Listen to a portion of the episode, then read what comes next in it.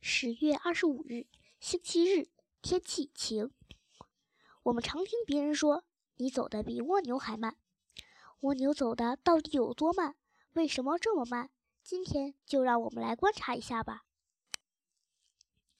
真巧，我家正好养了一只蜗牛，它有一个鸡蛋那么大，背上有一个螺旋形的房子，上面一个棕黄相间的锯齿花纹，很漂亮。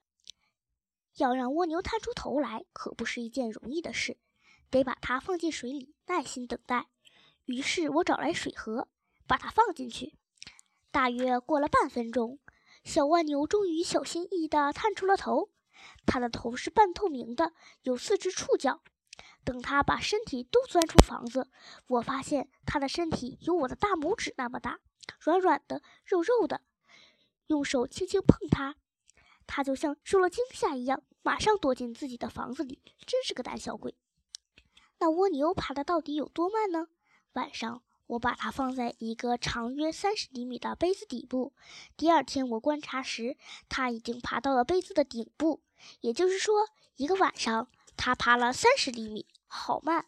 我们人走一步也不止三十厘米，才用两秒钟。我们已经知道了蜗牛爬行的速度，那蜗牛为什么爬得这么慢呢？原因有两个：一是它的壳太重了；二是它没有足，只有腹足，只能慢慢的蠕动。同学们，你们明白了吗？